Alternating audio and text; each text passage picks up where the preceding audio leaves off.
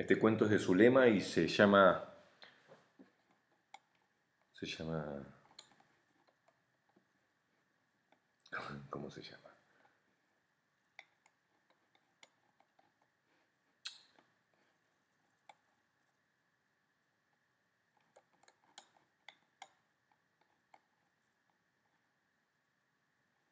Lo perdí. Acá está.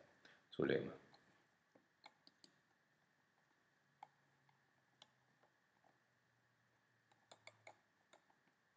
Michigan y yo. Yo trabajaba fuera de casa, veía aproximadamente 10 pacientes por día. Me encantaba mi profesión y aunque la presión es grande al tratar personas con desórdenes psiquiátricos, logré organizarme para disfrutar plenamente mi trabajo. Llegar a casa luego de una larga jornada significaba encontrarme con Michu, mi gato de siempre. Desde que vine de Entre Ríos a la capital hace 14 años, Michu estuvo conmigo. Es más, elegí este departamento después de dar mil vueltas porque tenía el cerramiento necesario, una red de cuerdas entrecruzadas de rombos en el balcón. La pandemia me obligó a reorganizar todo.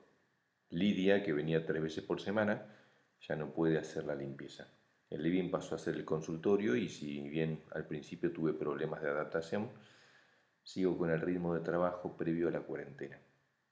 El cambio fue importante para los dos. Muchos de mis pacientes se ríen cuando ven a Michu cruzarse felinamente por la pantalla durante la videollamada o reunión de Zoom. Otros se quedan callados, entiendo que los perturbe un poco. Dos meses después. Hace una semana aproximadamente que me fastidia cocinar. Una cosa es calentar algo en el microondas Bien distinto es tener que hacer las compras, lavar, procesar las verduras y elaborar una comida. No duermo bien y estoy un poco irritable. Cuando barro o paso el trapo de piso, corro violentamente las sillas y sacudo con, con bronca las almohadas del sillón. Me parece que Michu se asusta. Yo misma no me reconozco. Hoy, mirando el correo, leí el mail de un antiguo paciente que busca reconectarme, justamente porque el encierro lo tiene un poco alterado Anoche cuando fui al baño por tercera vez me miré en el espejo y me vi muy ojerosa, un poco más delgada y pálida. Cuando paso la máquina para aspirar los pelos del gato, veo que también recojo importantes cantidades de mi propio pelo. Tengo más actividad la noche porque no, no duermo bien, me desvelo. A veces aprovecho para adelantar informes, diagnóstico y sin darme cuenta dejo las cosas ubicadas en otro lugar del que suelen estar habitualmente. Estoy sumamente cansada durante el día. Ayer se me cerraban los párpados en varias oportunidades durante las últimas sesiones. Temo que algunos se empiecen a abandonar sus tratamientos. Dos meses después, noto que Michu se aleja de mí por las noches. No entiendo bien si es porque estoy pasada de copas o porque la montaña de cosas que se fue acumulando en el living nos impide transitar normalmente. No quiero medicarme, por eso empecé a tomar un poco más de alcohol. Dos pacientes abandonaron sus tratamientos porque tuvieron que despertarme a los gritos a través de la pantalla. Esta pandemia se está convirtiendo en un cuento de terror. A veces me olvido de darle de comer a Michu y eso genera un círculo vicioso porque debido al exceso de alcohol me cuesta despertarme y de pronto irrumpen en el sueño sus maullidos desesperados pidiendo su alimento. Estoy con un sarpullido en toda la espalda que me obliga a usar un talco en la piel y que ensucia toda la alfombra del cuarto cada vez que me lo coloco. La casa es un caos, el trabajo también.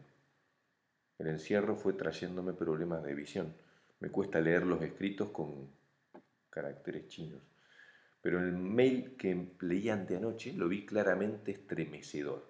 Tenía, tenía mi remitente, o sea, me lo había enviado yo misma. Decía cuidado con lo que haces. Dos días después. Nadie sabe explicarme qué pasó. Cuando pude abrir los ojos,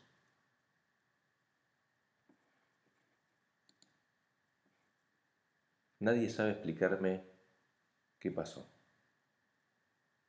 Cuando pude abrir los ojos, después de los sacudones del oficial, vi el departamento lleno de gente Me levantaron entre dos policías, me desmayé. Cuando volví a mí misma no pude creer lo que veía. No podía ser. ¿Cómo fue? ¿Cuándo fue? Michu. No lo puedo ni escribir. Vomité. Michu. Me desmayé otra vez. Michu.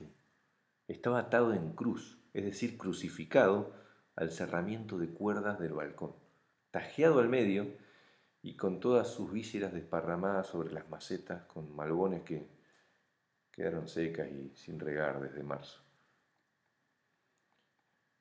Hoy estoy escribiendo gracias a la bondad de un guardia en el penal de Seiza. Tengo que avisar a mis pacientes que no los voy a poder atender. Postdata de la autora.